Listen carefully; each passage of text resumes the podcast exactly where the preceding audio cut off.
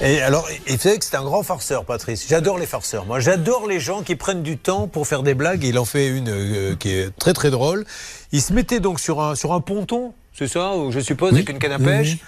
Euh, vous aviez accroché, qu'est-ce qu'il y avait accroché au, à l'hameçon Non, en fait, c'est.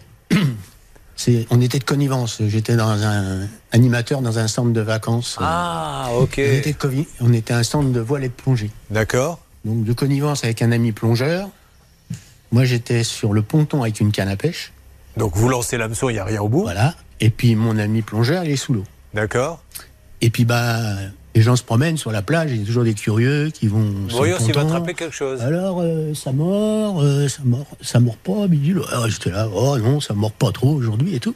Puis d'un seul coup, mon collègue qui est sous l'eau, Tire sur la corne. il tire sur le fil. Et là, vous- la, la canne, cling, cling, cling. Et vous en faites des tonnes. Oh là là, il doit y avoir quelque Putain, chose. ça y est, j'en ai un. Ouais. Alors les gens, oh, oh, oh. Et puis bon, je tire au plus large, il est gros celui-là. hein. Et je tire, et je tire, et je tire. Et d'un seul coup, je sors un poisson pané findus. Avec la boîte